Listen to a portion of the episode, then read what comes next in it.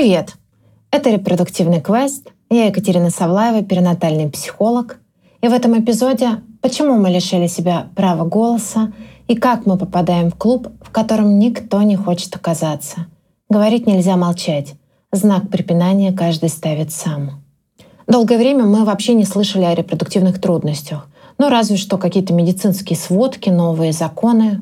Кстати, когда я говорю, что подкаст о репродуктивных трудностях, я имею в виду бесплодие, невынашивание, ЭКО, альтернативные пути к материнству, перинатальные потери, травматичные роды, ну и в целом все то непростое, с чем приходится встречаться некоторым женщинам на пути к материнству.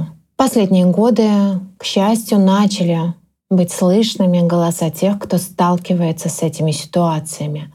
Возможно, это связано с развитием соцсетей. То, что об этом уже стали говорить но, на мой взгляд, все-таки редко и мало. Чаще мы видим картинки, где все хорошо. В соцсетях счастливые беременные фотосессии, такие младенцы, которых фотограф заботливо завернул в специальный кокон и сделал какой-то невероятный фантастический фон.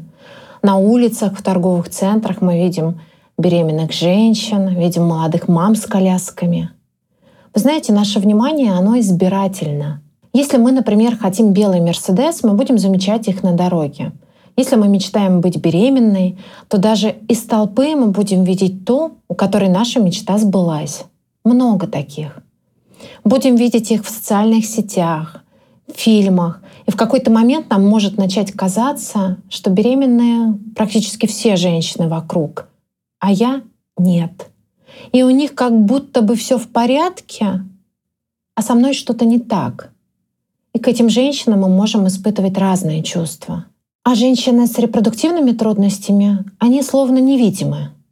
А этих невидимых женщин на самом деле очень и очень много. Возможно, ваша коллега по работе тоже идет на вторую попытку ЭКО, а не просто наслаждается свободной жизнью.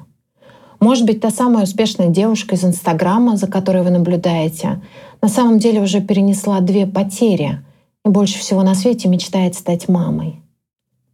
Это иллюзия, что у остальных все окей, а у меня нет. У каждого своя история, свой путь. На самом деле я предлагаю рассматривать это с той точки зрения, что и с вами, и с ними все ок, вне зависимости от статуса материнства.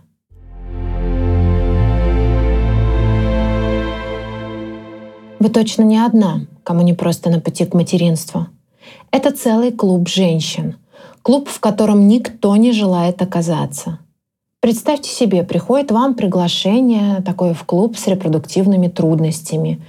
И в программе клуба временами ощущение собственной неполноценности, много отрицательных тестов на беременность, различные потери, много-много попыток беспомощность. И чем закончится нахождение в этом клубе, вы не знаете. И вы бы явно не приняли такое приглашение. Но многие из вас уже в нем. Часто женщины выходят из этого клуба другими. Кто-то с младенцем на руках. Иногда этот младенец такой прям осознанный, долгожданный, и материнство такое осознанное. Иногда же мама, которая так долго шла навстречу своему малышу, очень тревожится о нем. И материнство дается ей непросто. Кому оно дается просто, мне тут же хочется добавить. Я тоже, например, была идеальной мамой, пока не родила ребенка. А бывает так, что те, кто уходит из этого клуба в родительство, там в этом самом родительстве немного в шоке и мечтают уже просто поспать и схватить снова кусочек какой-то свободной жизни. Кто-то выходит из клуба разрушенный, с вопросом «за что мне это?» и «почему я?». С непониманием, почему то, что другим дается так легко, тебе недоступно. С болью от потерь, часто непрожитой болью. И мое особое сочувствие этим женщинам. Поддержите себя. Я верю, что в жизни и для вас есть кусочек радости. Примите его. Все-таки жизнь, она больше, чем боль.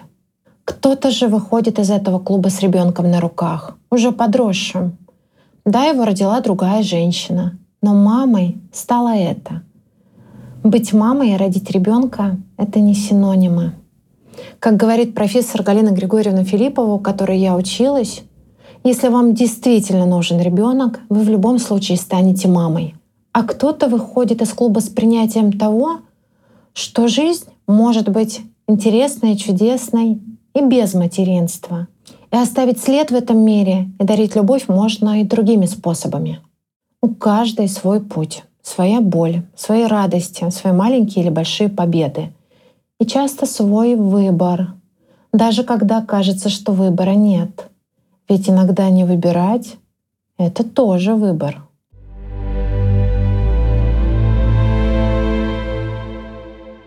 И в этом клубе многие лишили себя права голоса или выбрали не говорить. Давайте подумаем, почему.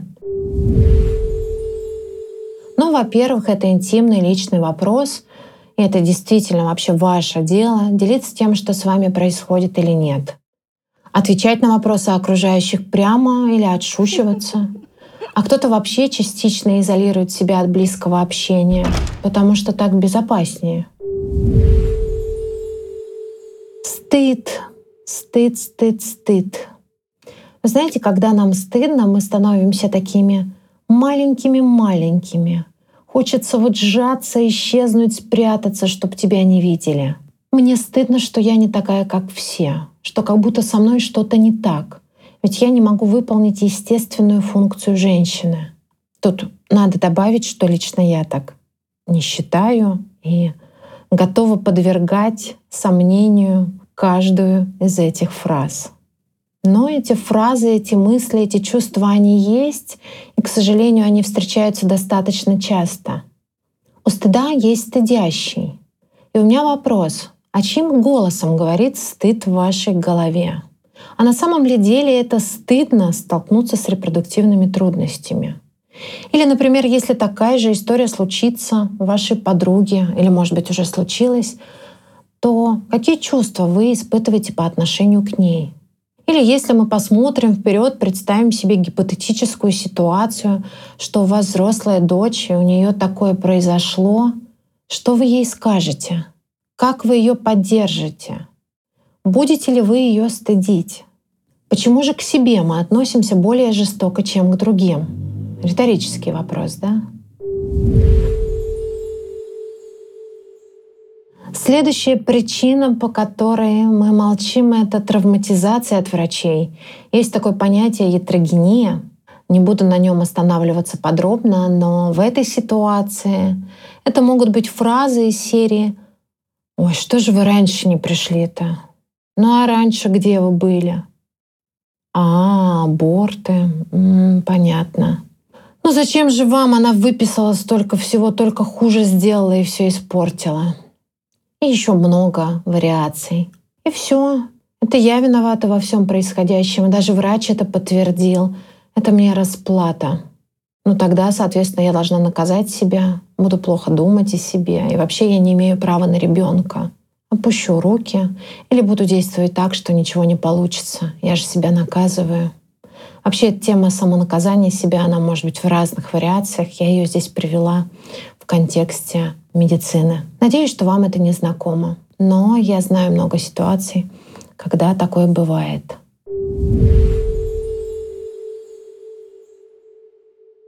Следующая причина, почему мы молчим, ощущение, что я одна с этим, этакая изолированность.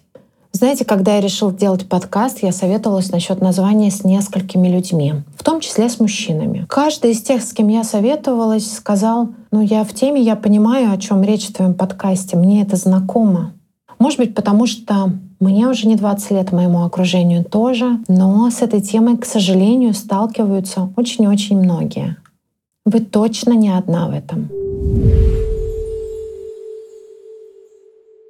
Далее перейдем к бестактности окружающих.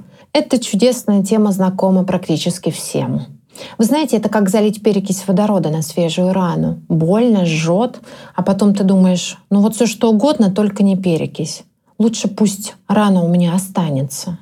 А у врача были? А вот Ивановы съездили на источник к стене плача, и вот у них все получилось. А про ИКО не думали? А надеюсь, вы не думали про ЭКО, потому что это неестественно.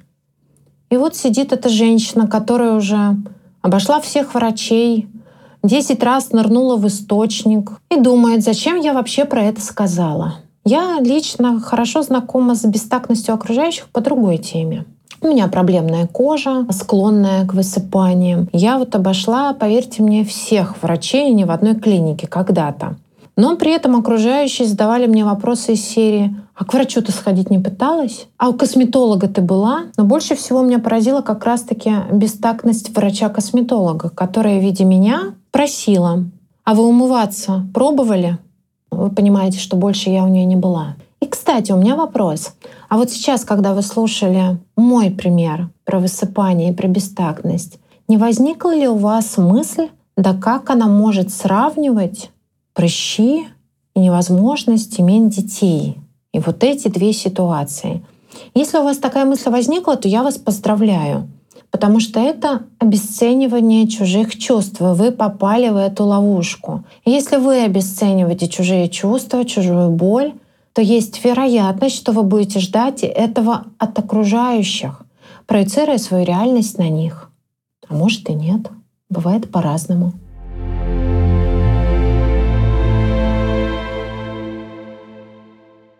Так нужно ли говорить, писать о непростом пути к ребенку? Я знаю, что разделенное горе слабеет. Знаю, что поддержка важна. Знаю, что вот это «я не одна» может давать много сил и много ресурса. Вы знаете, это как свет в конце туннеля. И там, на этом свету, те, кто путь прошли и справились. Мне все-таки кажется, что говорить про репродуктивные трудности нужно и важно, но в безопасной обстановке. Именно когда начинаешь говорить, тогда и узнаешь, сколько людей через это проходит, сколько прошло, сколько справилось с этим. Говорить, чтобы найти поддержку и собрать вокруг себя тех, с кем ты на этом отрезке жизни на одной волне. Говорить, чтобы получить надежду. Но тут нужна определенная броня, и нужны опоры, чтобы выдерживать то, про что я говорила выше. И мне кажется, что вот основа этой опоры — это собственное понимание, что я окей. Если вы одна из тех, кто уже прошли через непростой путь к материнству, пожалуйста, пишите и говорите об этом, потому что вы можете этим помочь многим. И я буду говорить здесь, в этом подкасте, в каждом эпизоде раз в неделю.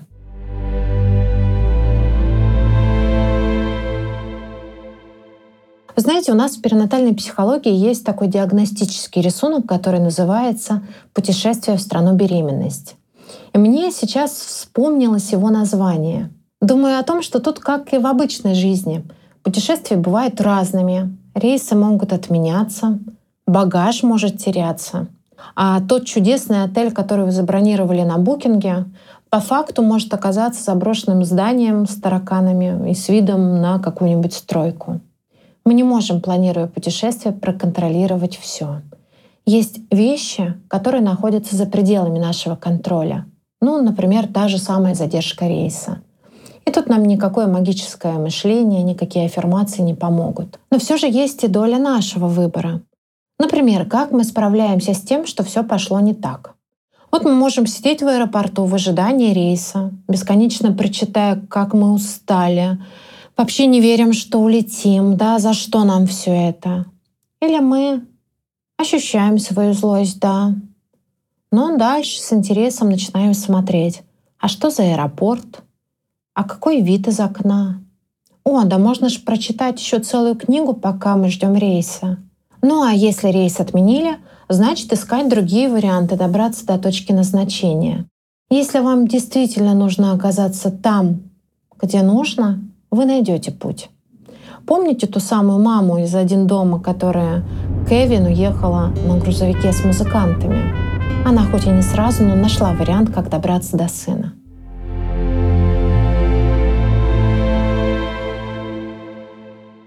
Понимаете, в чем тут история? Жизнь — это то, что происходит с нами, пока мы все эти задачки решаем.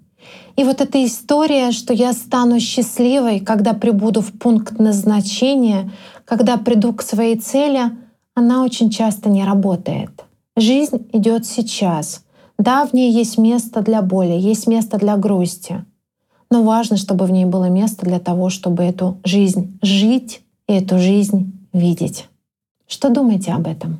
Что думаете о тех темах, которые я затронула в первом эпизоде? Я буду благодарна вам за ваши мысли, за ваши отзывы, за ваши отклики. Сделать это можно в моем телеграм-канале, ссылка в описании к эпизоду. Или также можно это сделать в Нельзяграмме, где вам удобнее. Также вы можете предложить новые темы для эпизодов. Если вы хотите поддержать подкаст «Репродуктивный квест», подпишитесь на него. До встречи через неделю.